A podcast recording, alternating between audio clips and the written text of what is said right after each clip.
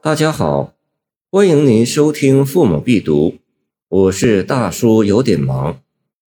芙蓉楼送辛渐，王昌龄。寒雨连江夜入吴，平明送客楚山孤。洛阳亲友如相问，一片冰心在玉壶。这首诗是王昌龄借送行而作的自白。坐于江宁城任上，诗人的好友辛渐正要北上洛阳。唐人惯例，亲朋好友离别，送者往往陪送一天路程，在客舍小住一宿，第二天早上正式分手。王昌龄这次就从江宁送辛渐到润州，郡名丹阳，今镇江。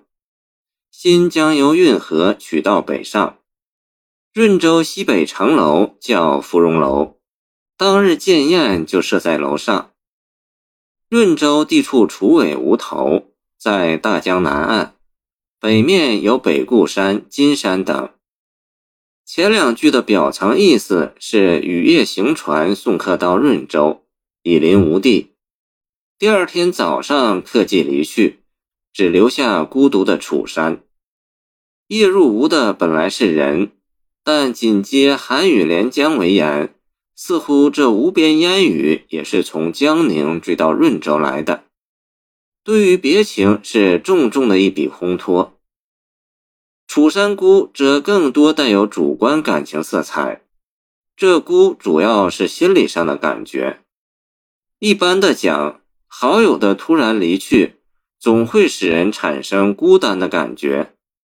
特殊的讲，一个遭遇到不公正待遇的正直的人，在心理上更需要亲友的理解和支持。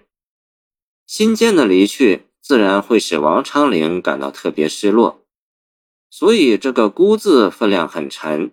他直接逼出以下的表白：王昌龄是京兆人，在洛阳亦有亲友，因为新建今番前往洛阳。王昌龄当然会有所嘱托，给远方友人一般的捎个口信，只要“平安”二字就行。而王昌龄的口信却很特别：“洛阳亲友如相问，一片冰心在玉壶。”细味这句话不是问候性，而是表白性的，而且还加上了“如相问”三字，这就耐人玩味了。这两句诗通常被解释作言己之不迁于宦情，见清沈德潜《唐诗别才集》，分明是受南朝宋鲍照“直如蛛丝绳，轻如玉壶冰”的暗示太深，见戴白头吟，对王昌龄有点不关痛痒。更普遍的是被引用来表友谊之纯洁，不是诗的本意。须知王昌龄当时是贬在江宁，为官方舆论所不容，而他又是一个名气很大的诗人，这无疑更助长了某些流言蜚语的传播。所以新建此去洛阳，亲友们一定会向他打听有关情况，所以王昌龄要托新建捎一句话。冰心一词见于《宋书·梁吏传·陆辉语》。冰心与贪流争集，霜情与晚节迷貌。